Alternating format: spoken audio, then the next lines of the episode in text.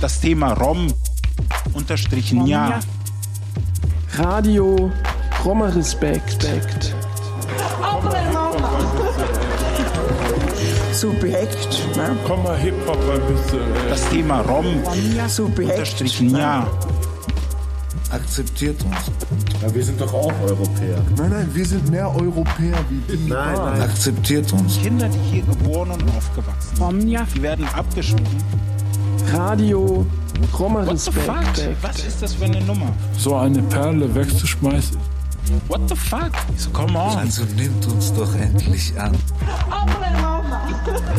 Ich bin Sinto, aber ich bin auch ein Roma. Was das, ich weiß gar nicht, was das überhaupt eigentlich alles soll, diese ganze, die ganze Ungerechtigkeit. Ich weiß es nicht. Das Thema Rom Omnia unterstrichen ja. Bari Duck. Großer Schmerz heißt die symphonische Vertonung der Leidensgeschichte Hugo Höllenreiners, der den Poraimos in mehreren Lagern überlebte. Die Symphonia Romani Bari Duck wurde von Adrian Gaspar komponiert. Sie ist Teil des Films Doi Roma seiner Mutter Jovanka Gaspar. Drei Generationen Sintesse und Romnia. Ein Ziel. Herzlich willkommen, sagte Martin Schröder zur 32. Ausgabe von Radio Roma Respekt. Mich freut besonders, dass diesmal fast ausschließlich Akteurinnen der Minderheit selbst zu Gehör kommen werden. Radio Roma Respekt. Der Sinto Hugo Höllenreiner, 1933 in München geboren, war ein Überlebender der nationalsozialistischen Vernichtung. Im Alter von neun Jahren wurde er mit seiner Familie von den Nazis nach Auschwitz deportiert. Dort verübte Josef Mengele Medizinverbrechen an ihm und an seinem Bruder.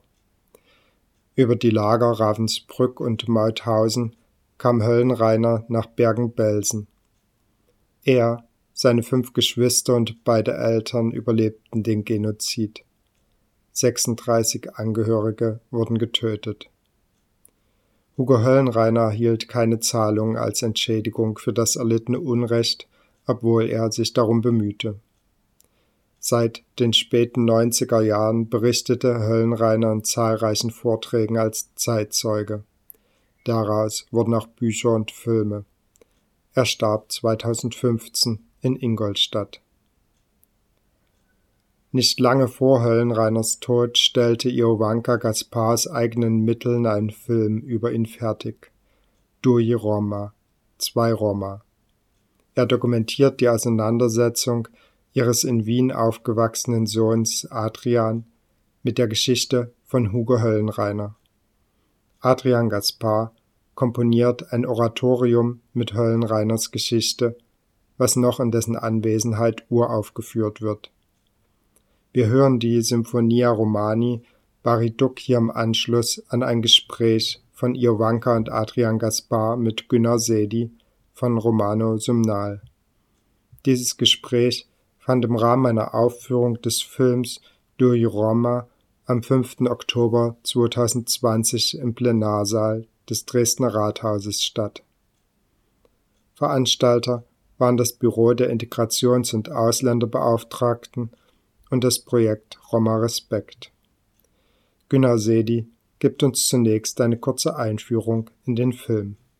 Dui Roma, ein Dokumentarfilm von Regisseurin Ivanka Gaspar, erzählt die Geschichte Hugos Hollenreiners, eines Sinto aus Deutschland, der mehrere Konzentrationslager überlebte. Hugo Hollenreiner spricht über seine Kindheit als Opfer des Nationalsozialismus, berichtet über die Experimenten der KZ-Arztes Josef Mengele, die mit ihm gemacht wurde. Seine Traumatisierung, Erfahrung erzählt der den jungen Komponist und Student Adrian Gaspar auf einer Zugfahrt nach Auschwitz. Die Gespräche beschäftigen den jungen Mann und inspirierten ihn zu einem musikalischen Werk, eine Symphonie. Adrian Kaspar schreibt eine Symphonie, die der Sinfonia Romani Bariduk großer Schmerz nannte. Das Schicksal des Hugo Hollenreiner wird in dem Film durch die Musik von Adrian Gaspar sehr emotional und eindrucksvoll dargestellt. Machen Sie sich selbst einen Eindruck davon. Leider kann ich hier den 45-minütigen Film nicht zeigen. Er ist als DVD erschienen, aber nur schwer käuflich zu erwerben. In der Bibliothek Eisenhüttenstadt oder in Paris könnt ihr ihn ausleihen. Es lohnt sich auf jeden Fall, die inzwischen in München wohnende Regisseurin Iovanka Gaspar und ihren Hauptdarsteller Adrian Gaspar zu einem Filmscreening einzuladen. Ihr hört sie und den Musiker und Komponisten im Folgenden im Gespräch mit Günnar Sedi. Ich möchte gerne mit dir, Adrian, erst einmal anfangen. Meine Frage wäre es, sicherlich war es sehr schwer, mit Hugo dann in Gespräch zu kommen. Von allem seine Geschichte, was da der auch dann dir erzählt hat. Wie hast du denn das bearbeitet und wie kam dann zu einer Idee, so einen Film zu machen? So, guten Abend zunächst einmal. Also in erster Linie die Idee für den Film, der, die kam von meiner Mutter, ist mittlerweile schon eine Zeit lang her. Das ist jetzt zwölf Jahre her, als ich den Hugo kennengelernt habe. Ich kann mich aber noch daran erinnern, dass ich eigentlich sozusagen das erste Jahr, das war vor allem die Zeit, in der wir die verschiedenen Interviews gemacht haben. Wir haben uns ja öfter mit ihm getroffen. Ich habe zuerst einmal ähm, alles von ihm auf Deutsch gehört, dann später nochmal auf Romanes, eine andere Version. Diese habe ich dann auch verwendet. Also ich habe mir das, was er auf Romanes gesprochen hat, habe ich mir transkribiert und teilweise zu 95 Prozent wortwörtlich dann auch vertont. Das waren diese eine Art Demo-Version für den fertigen Film, was mir natürlich zugute gekommen ist, damit ich ähm, das Stück auch schreiben kann. Ähm, also seine Leidensgeschichte dann auch tatsächlich fast wortwörtlich vertonen kann. Und 2011 wurde das dann nochmal gefilmt also die eigentliche Uraufführung, die fand ja schon 2010 statt.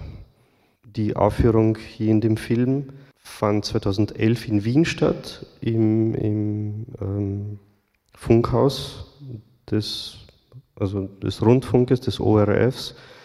Und die Interviews wurden auch nochmal, glaube ich, 2011 nochmal mit ihm geführt. Das heißt, ich habe seine Geschichte ziemlich oft gehört und ähm, muss ehrlich sagen, dass ich in den ersten Monaten, also die ersten Male, als ich seine Leidensgeschichte gehört habe, eben von ihm persönlich erzählt, man realisiert das nicht wirklich,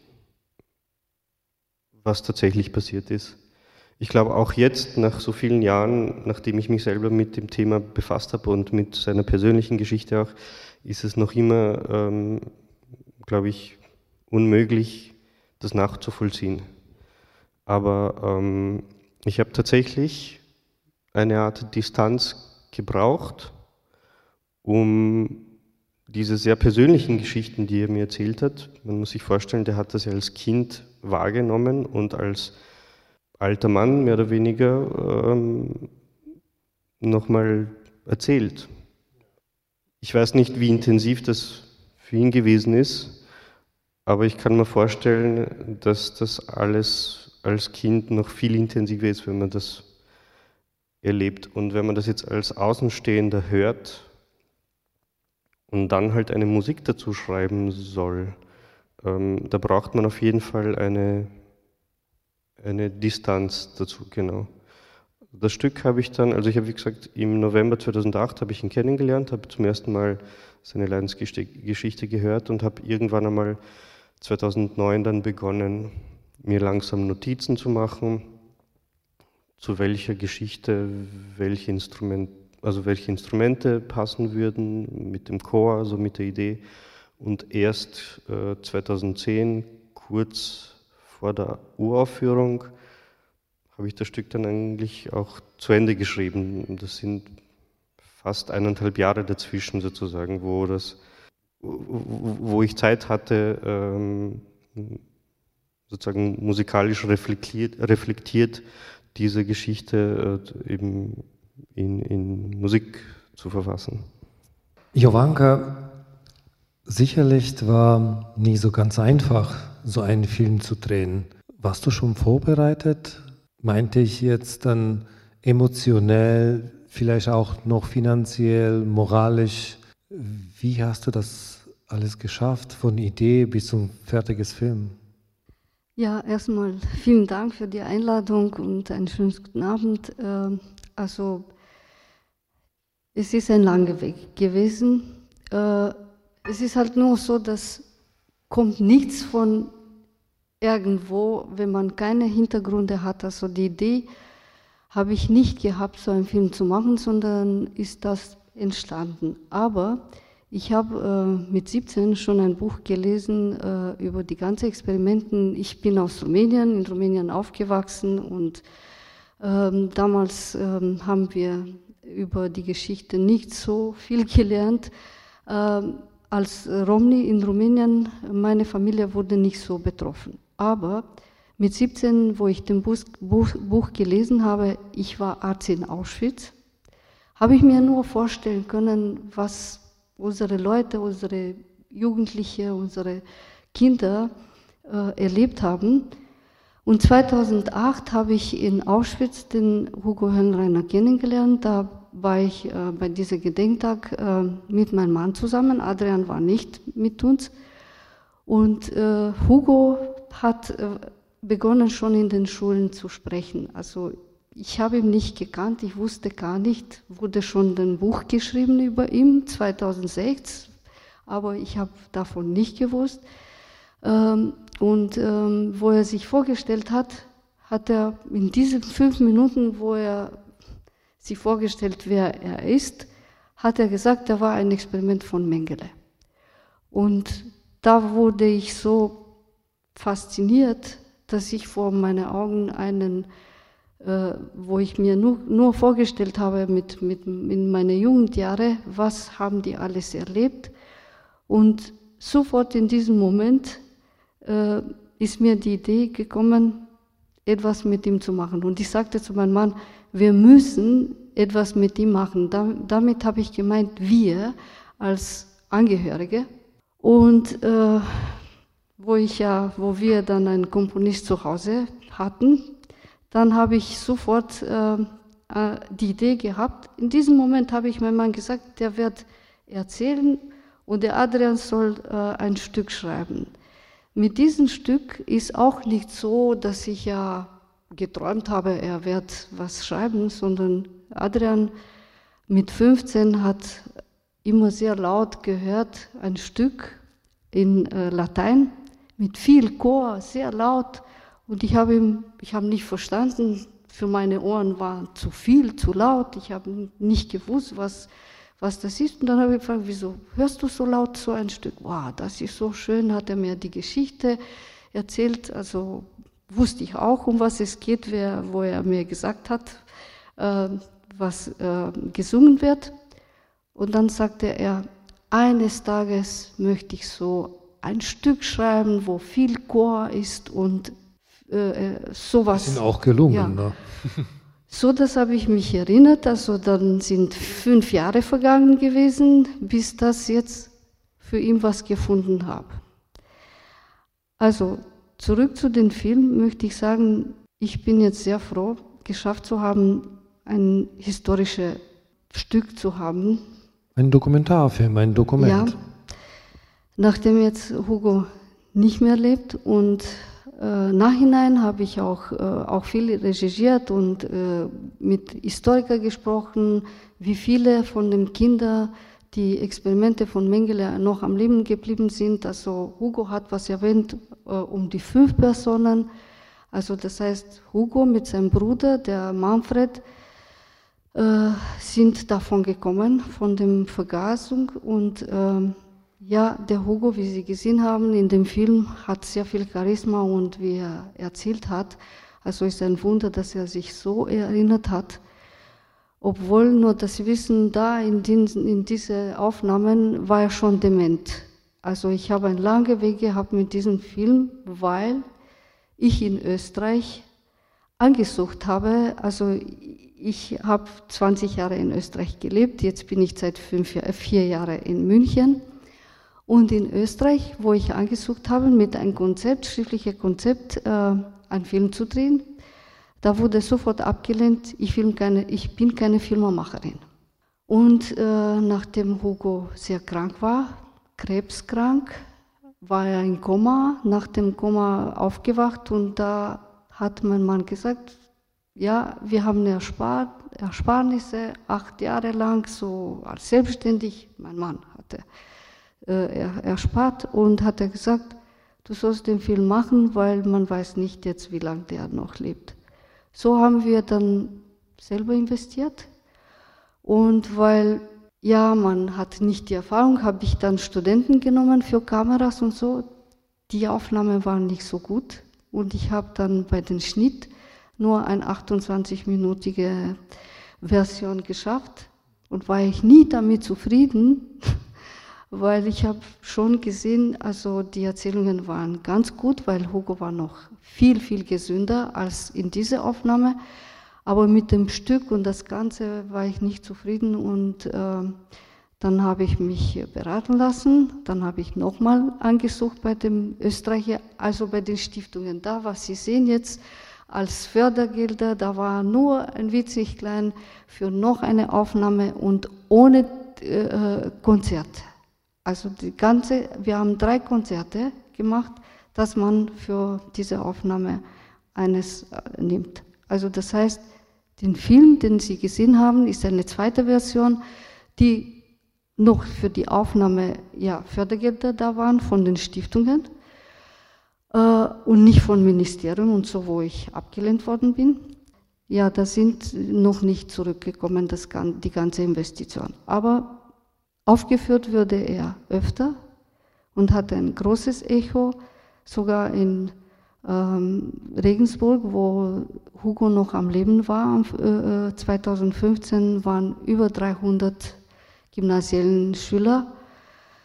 Und man muss sagen, ja, die sind auch sehr, sehr beeindruckt gewesen und äh, leider Hugo ist nach ein paar Monaten nach, nach diesen Aufführungen dann gestorben.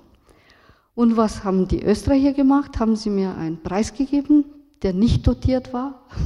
Aber immerhin ist dann nachhinein so ein guter Film geworden, ohne dass sie was bezahlt zu haben, gehabt haben. Zurück zu dem Film. Ähm, ich habe auch Überlebende äh, getroffen und mit ihnen gesprochen. Wie war deine Erfahrung, weil da viele von ihnen wurden nicht bereit, darüber zu sprechen oder sehr lange Zeit gebraucht haben, darüber zu sprechen, weil die waren traumatisiert und wie war bei Hugo, dass er sich denn entschlossen hat, darüber zu sprechen.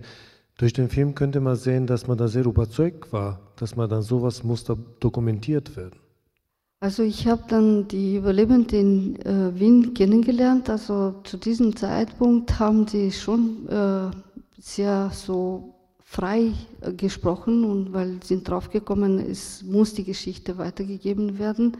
Bei Hugo war es so, dass äh, er schon viel früher schon in den Schulen sehr bekannt war. Äh, was ich eigentlich mit dem Film vielleicht äh, hast du schon die Frage nachher, aber ich äh, sage schon jetzt, ich habe schon von Anfang an eine ganz klare Motivation gehabt mit diesem Film. Also ich bin aufgewachsen am Rande in einer Roma-Siedlung. Ich habe das äh, sehr gut meistern müssen, äh, die zwei Rollen zu spielen, also, in, äh, also mich zu identifizieren und in, in den Traditionen zu bleiben, gleichzeitig dann in den Gadget-Welt oder in der Nicht-Roma-Welt äh, auch ohne Probleme, vor allem in damaligen Zeiten, zu, im Kommunismus, also so habe ich äh, schon viel, viel erlebt und äh, vor allem die Sprache. Also unsere Romanes war so eine Geheimsprache in Rumänien, so dass die viele sich davon, sie haben so viel Angst vor der Sprache gehabt und darunter habe ich auch so gelitten, weil wir haben eine, eine internationale Sprache, wir verständigen uns unter uns, da ein Film ist der äh, aus Paris, der Romanes spricht und äh, wir verstehen uns miteinander. Und meine Motivation mit diesem Film war, einen Film zu machen, der auch unsere Sprache zu hören ist und vor allem auch diese Kombination von den Sinti, also von dem Hugo und auch unser Rom aus Paris, der ein Universitätsprofessor ist. Und wollte ich damit ähm, auch den Aufnahmegesellschaft oder Mehrheitsgesellschaft mal zeigen, dass wir sehr unterschätzt sind. Ich wollte mal zeigen, eine Frau macht einen Film und auch äh, in dem Film habe ich mir ausgesucht, dass wir auch unter uns also mehr Roma sind in dem Film und als ähm, die Protagonisten. Und damit äh, wollte ich auch den Mehrheitsgesellschaft äh, zeigen, unterschätze uns nicht. Die folgende Frage von Günnar Sedi bezieht sich auf Marcel Cordiat, der im Film Dui Roma mehrfach selbst zu Wort kommt. Marcel Cordiat ist ein in Frankreich lebender französischer Linguist, Professor, Forscher und Förderer der Sprache und Kultur der Romnia. Cordiat transkribierte Romanes, die Sprache der Romnia, aus dem gesprochenen Wort mit zwei R zu Beginn. Schreibweisen mit nur einem R seien falsch, belegt er in einem Paper, das ihr kostenfrei auf der Webseite seines Lehrstuhls an der INALCO einsehen könnt. Wir finden diese wissenschaftlich begründete Schreibweise inzwischen bei vielen Selbstvertretungsinitiativen der Romnia sowie zum Beispiel im Filmtitel Dui Roma. Wieder da Marcel aus Frankreich gesprochen hat, das muss man dann auch als Dokument zu nehmen. Wie sehen das der junge Roma? Äh, weil der hatte sehr schön dargestellt, dass man dann muss man immer wachsam zu sein. Viele junge Roma und Sinti wissen nicht mehr, wie das damals war. Wenn sie mal so einen Film sehen, wie ist denn die Reaktion von so jungen Menschen? Also bei einem Dokumentar ist bekannt, es wird nur ein Konzept gemacht. Also ich habe das alles nicht gewusst, was genau gesprochen wird, aber der Marcel Cotiade, also der Rom, hat sich so gut vorbereitet und äh, wie Sie gesehen haben, also den Film ist auch so wissenschaftlich belegt. Deswegen habe ich mir auch dann ausgesucht den Historiker aus dem, äh, von, von Wien, äh, der sehr viel geforscht hat äh, über NS-Zeit äh, und ähm, auch den Marcel Cordiade, der, wie Sie gesehen haben, erklärt hat, wissenschaftlich auch, was dahinter war, also was die Hintergründe waren. Also ähm, bei dem Schnitt kommt dann, ist, ist dann äh, den Film entstanden. Nur vor Anfang an habe ich äh, also zwei Botschaften äh, durch diesen Film. Erstmal ähm, die zwei Porträts. Ein, einmal den Jungen, der nicht nur also als Modell da für die Jugendliche von, uns, von unserer Volksgruppe. Also damit zu zeigen, dass die nicht aufgeben. Also durch ein Modell von den Jugendlichen, der ein gelernter Musiker ist und das äh, auch geschafft hat, so weit zu kommen. Und, ähm, und Hugo jetzt als Modell, was er alles verarbeitet haben müssen, noch und dennoch noch Freude am Leben zu haben. Also so an den, unsere Jugendliche mal zu sagen, gib ihr nicht auf, schaut dir, was Hugo jetzt auch geschafft hat. Bis zum Schluss war er ein Händler und... Äh Apropos Botschaft, Adrian, was möchtest du denn geben an Mehrheitsgesellschaft und für uns als Minderheit? Durch deine Arbeit, durch deine musikalische äh, Darstellung von seiner Symphonie und was ist deine Botschaft? Ich habe da äh, bewusst dann jetzt die Frage gestellt, weil in deiner Musik, in deinen Elementen da drin es gibt klassisches Musik, aber gleichzeitig auch diese ähm, so ein bisschen Manele-artig und ein bisschen so richtige, diese Roma-Rhythmus, der dann reinkommt. Kannst du uns das ein bisschen irgendwie erklären? Was ist deine Botschaft damit? Wenn es um Identifik Identifikation geht, habe ich persönlich nie ein Problem, als, als Kind schon kein Problem damit gehabt, mich als Rom zu identifizieren. Deswegen ähm, habe ich mich da auch musikalisch nie versteckt. Im Gegenteil, in Österreich oder in Wien hauptsächlich habe ich gerade eine, eine äh, sehr, sagen wir mal so, eine sehr gute Zeit erwischt in meinen jungen Jahren, ähm, als es einen Balkanboom gegeben hat. Es gab sehr viele Konzerte im, eben mit serbischen, mazedonischen, bulgarischen Musikern, die da eingeladen wurden. Und ähm, mittendrin in diesen Festivals waren meine Kollegen und ich, die in Wien aufgewachsen sind und die diese ganzen Kulturen vereint haben. Somit waren wir eigentlich echte Wiener, die das trotzdem auch gespielt haben. Und ähm, dadurch, dass wir uns alle, also meine Kollegen und ich, die auch Roma waren, eben, ähm, uns nicht versteckt haben, dass wir eben Roma sind, haben wir auch Roma-Musik aus den verschiedenen Balkanländern gespielt. Ähm, also ich habe da sehr profitiert davon Sprich, ich habe mich gerne als Rom identifiziert im Musikbereich. Und erst später, als ich, ähm, als ich begonnen habe, Komposition zu studieren und hat nicht nur mit dem Studium an sich zu tun gehabt, sondern allgemein, als ich mich mehr mit Musik begonnen habe zu beschäftigen, habe ich persönlich für mich realisiert, dass ich eben nicht als sogenannter Gypsy-Musiker in so eine Schublade gesteckt werden möchte. Ich gehöre zur Volksgruppe der Roma und Sinti.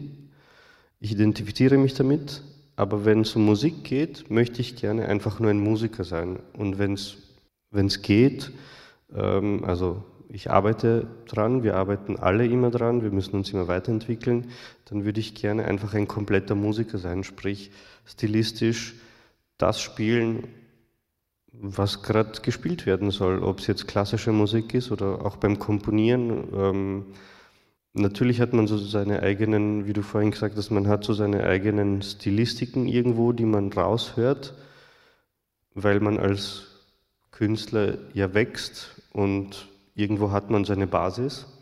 Aber trotzdem möchte ich vor allem eben auch der sozusagen der Mehrheitsgesellschaft, die mich eben in diese Schublade steckt, möchte ich zeigen, ich bin gar nicht dieser Gypsy-Musiker, den ihr haben wollt. Ich kann das sein, weil mir das gefällt, weil mir die Musik gefällt und ich das gerne spiele. Aber ähm, ja, so gesehen ist es eigentlich in etwa, in etwa äh, eine ähnliche Botschaft, wie meine Mutter gesagt hat. Ich möchte auch nicht unterschätzt werden. Ich möchte auch nicht als ähm, als Keyboarder oder Akkordeonspieler oder sonst was irgendwo, ähm, der bei irgendwelchen Hochzeiten spielt, ähm, wie soll ich sagen, in, in, in diesen Schubladen gesehen werden. Und ähm, ja, mittlerweile habe ich eben deswegen begonnen, auch Schlagzeug zu spielen, spiele da mehr Jazz und Funk am Schlagzeug, habe ein Projekt mittlerweile, wo ich auch E-Bass spiele, da spielen wir auch so ein bisschen rockigere Sachen. Es, es macht Spaß, es ist äh, vielfältige Musik und wenn es um die Musik an sich geht, versuche ich immer so viel wie möglich ähm, zu umfassen als Künstler. Zurück zu deiner Symphonie.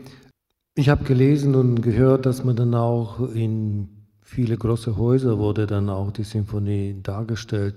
Kannst du uns davon mal ein bisschen erklären, ähm, wo ist er gelaufen und wie war die Erwartung oder äh, wie war das dann nach so einer Darstellung einen Applaus zu bekommen und von allem, dass man dann äh, in diesem Film dann ist eine, eine bisschen eine traurigere Symphonie.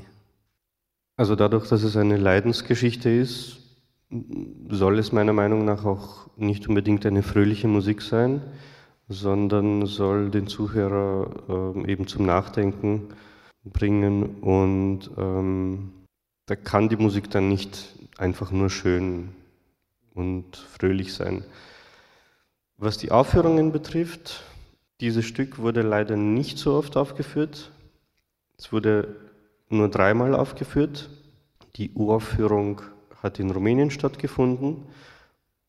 Das ist natürlich jedes Mal bei einer Uraufführung ist es halt für mich als Komponist sozusagen ein, ein sehr spezielles Erlebnis, weil ich das ja zum ersten Mal überhaupt höre, wie es, wie es wirklich klingt. ähm, und ich muss ehrlich sagen, da ist man nie wirklich zufrieden. Aber nicht, nicht nur mit seiner eigenen Arbeit, Kann man muss verstehen. auch ehrlich sagen, dass es auch oft ähm, an der Arbeitsweise äh, de, der Orchester liegt, äh, an, äh, dass da vor allem zeitgenössische Musik leider noch immer zu wenig ernst genommen wird und ähm, die, Musik, die meisten Musiker, die halt in einem staatlich geförderten Orchester arbeiten, zu wenig Engagement zeigen, wenn es um neue Musik und zeitgenössische Musik geht. Das ist eine Kritik, das ist leider noch immer so. Es gibt mittlerweile junge Musiker, die, die sich immer mehr mit zeitgenössischer Musik ähm, befassen und die, die das auch gerne machen, aber in, in, in, den, in den größeren Häusern und äh, bei den größeren Orchestern ist es leider noch nicht der, der Standardfall, dass die das gerne machen. Dann ist man als, als Komponist irgendwie selten wirklich zufrieden mit, mit der Ausführung. Aber es ist schon ein sehr schönes Erlebnis, das, was man geschrieben hat, das erste Mal zu hören. Und natürlich, wenn es dann beim dritten Mal aufgeführt wird, dann klingt es auch besser, dann funktioniert es auch besser. Ich war sehr begeistert vom Chor, ähm, weil ich erst viel später überhaupt realisiert habe, dass ich das ähm, vom Niveau her wirklich auf einem schwierigen Level geschrieben habe. Und wenn man bedenkt, dass das alles noch Schüler waren, also dass ähm, die, die Sänger im Chor waren alle noch Schüler bis 18, also noch in, in einem Musikgymnasium. Und das macht dann einen schon stolz, wenn, wenn man das so hört, wie man es eigentlich, wie man sich das in etwa vorgestellt hat und das, und das klingt dann halt eben so richtig voll, wie meine Mutter gesagt hat. Also, von allem auf äh, Romanisch zu singen und so exakt aufzusprechen. Äh, ich habe sehr darauf auch geachtet und gehört, aber das war super gut. Dass man dann jemanden, der nicht die Sprache kann, und dann so exakt dann auch die Worte auszusprechen, das war phänomenal. Soweit das Gespräch zwischen der Regisseurin von Dui Roma, Ivanka Gaspar, ihrem Sohn und Komponisten Adrian Gaspar und Günner Sedi im Rathaus von Dresden im Oktober 2020. Wie ihr hören konntet, führte Adrian Gaspar ab 2008 eigene Interviews mit Höllenreiner. Er setzte dessen Erinnerungen musikalisch in seinem ersten Orchesterwerk, der Symphonia Romani, Bariduk um, einem Oratorium für Solobass, gemischten Chor und Orchester. Wir hören im Folgenden die Aufnahme aus dem ORF Radio Kulturhaus in Wien vom 10. Mai 2011.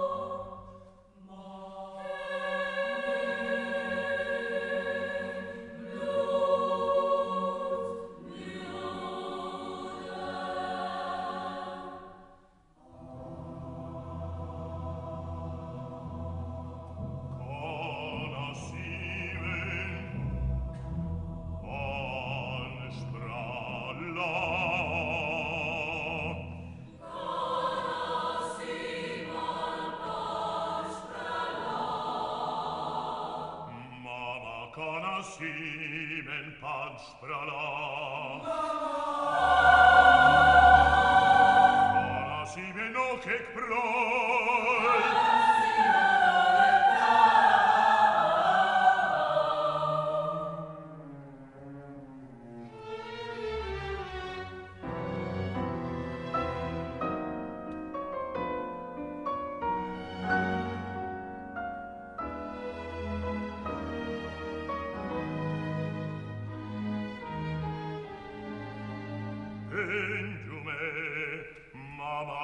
心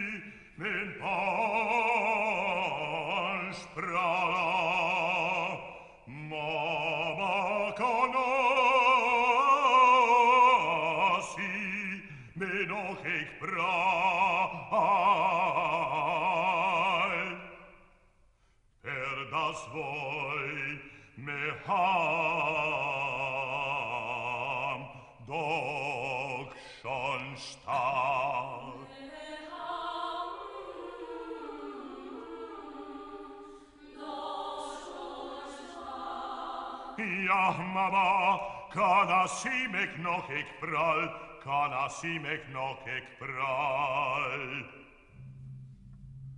Hab seinen Namen nimmer ausgesprochen, nimmer ausgesprochen. Hab seinen Namen nimmer ausgesprochen.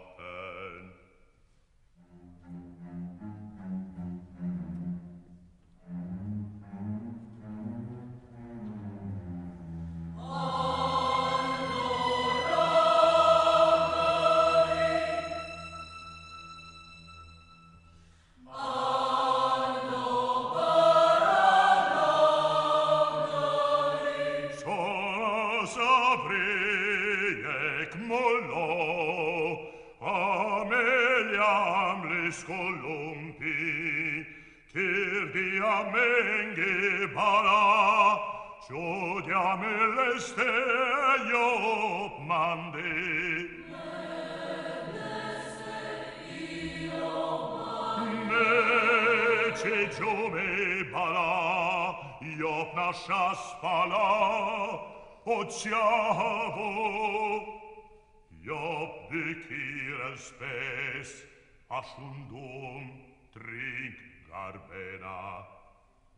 Baf, baf, baf.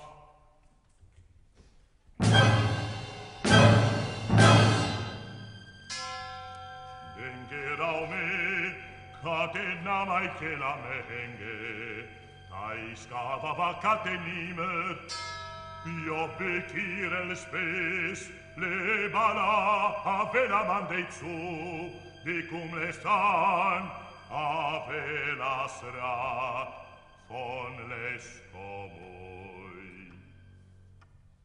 Adia can,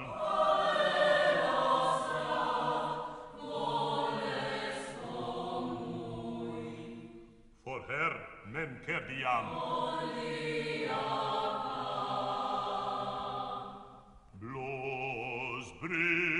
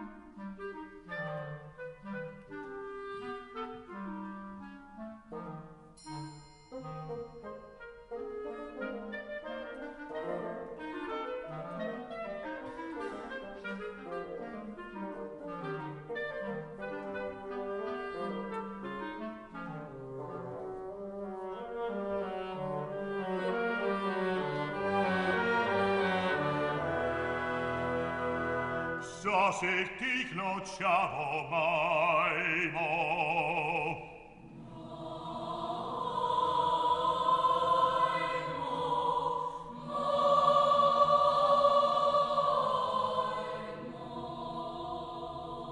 Sasig giuli da drin, di cum la, sasa gans calebal, biscater.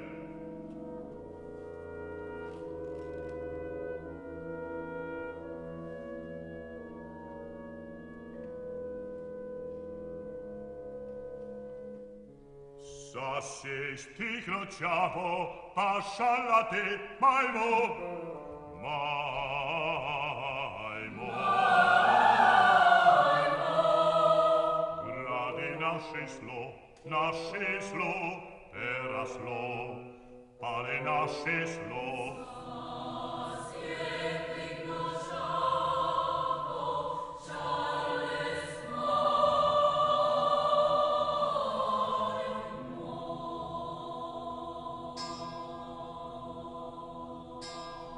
scandolageri Isabel sa soglo che slago sia emanos sa avri. Cana adero glo che slago già star sofort los Già star sofort, già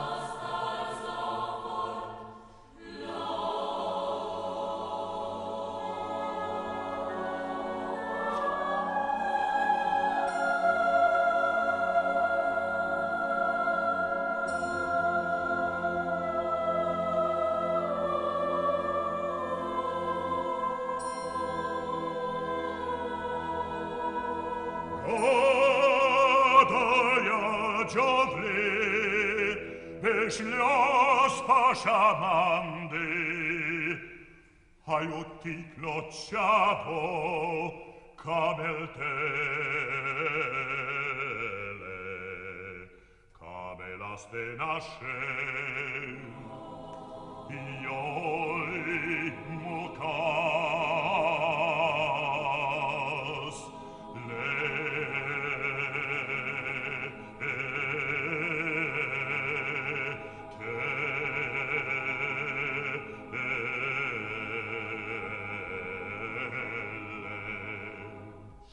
Ciao,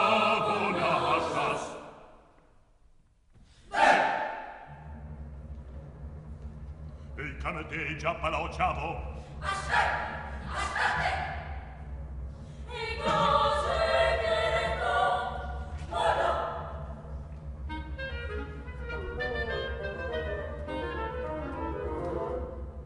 Očavo našas eslos, očavo izvek,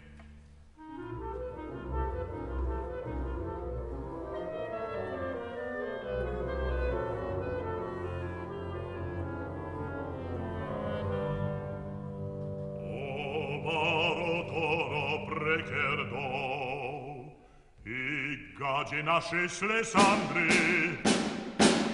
dicum canc schon dom nordom vorschlago siae emanus is sprachlos. Ociagio la sociavo caupunero, Schloidas lesando mauero, oceavo mor.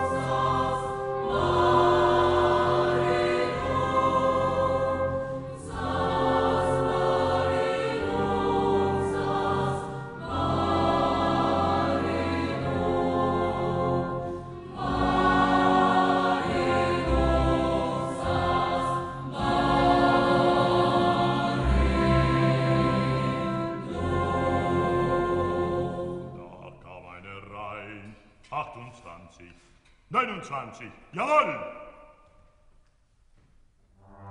Wir sind mit dem Lastwagen dahin gefahren, mein Bruder und ich. Der Mafioso aus Bethel und Bethel aus Das tut er jetzt mit uns. Das tut er jetzt mit uns.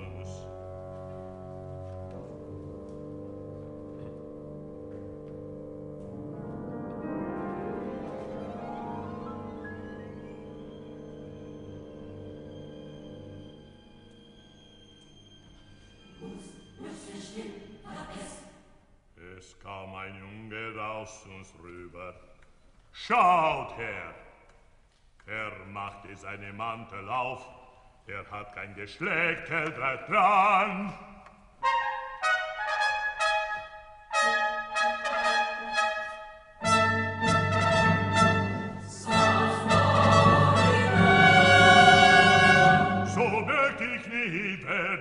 Ich will kein Mädchen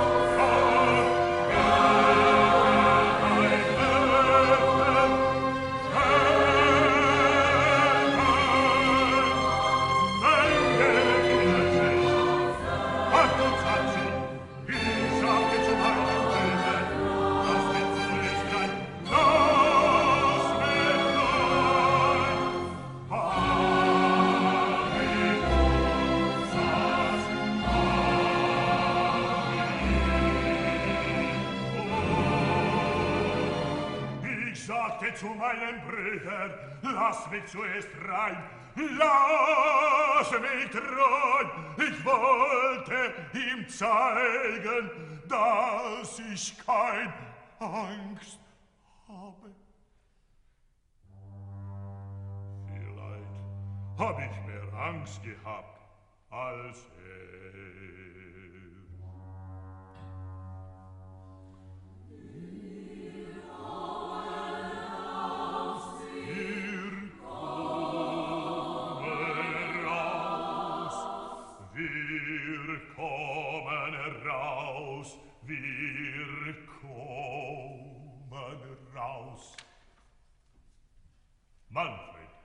Avasa palavri.